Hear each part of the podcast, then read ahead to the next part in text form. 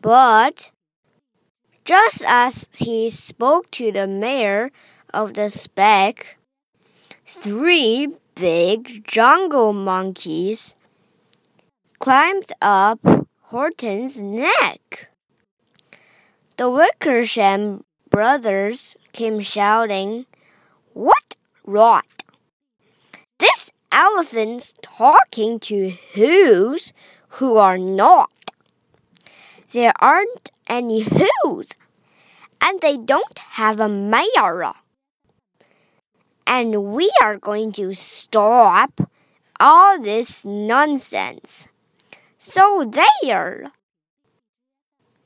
但是，就在他与灰尘粒上的镇长交谈的时候，丛林里的三只大猴子，威克兄弟爬上了霍顿的脖子。他们大声喊道：“真是荒唐！这头大象在跟不存在的东西说话。”哪里有什么呼呼，还有什么镇长？我们不能让他们胡说八道。快！They snatched Horton's clover.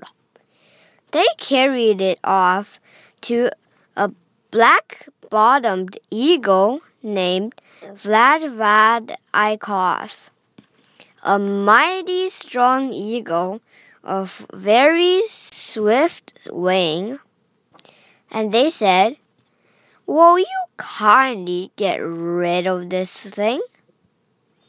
And before the poor elephant even could speak. That eagle flew off with the flower in his beak. 他们抢走了霍顿的苜蓿，把它给了一只叫佛父的黑尾巴鹰。那是一只非常强健的老鹰，长着一对迅捷的大翅膀。猴子们对老鹰说：“请你行行好，把这个东西丢掉吧。”可怜的大象还没来得及开口，老鹰就叼着苜蓿飞走了。All that late afternoon and far into the night, that black bottomed bird flapped his wings in fast flight, while Horton chased after, with groans, over stones that chattered his toenails and battered his bones, and begged Please don't harm all my little folks, who have as much right to live as us bigger folks do. But far, far behind him, that eagle kept flapping, and over his shoulder called back, Quit your yapping! I'll fly the night through. I'm a bird. I don't mind it.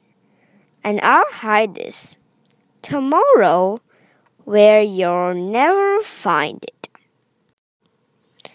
从黄昏一直到黑夜，那只黑尾巴鹰拍打着翅膀，一个劲儿的飞呀飞呀。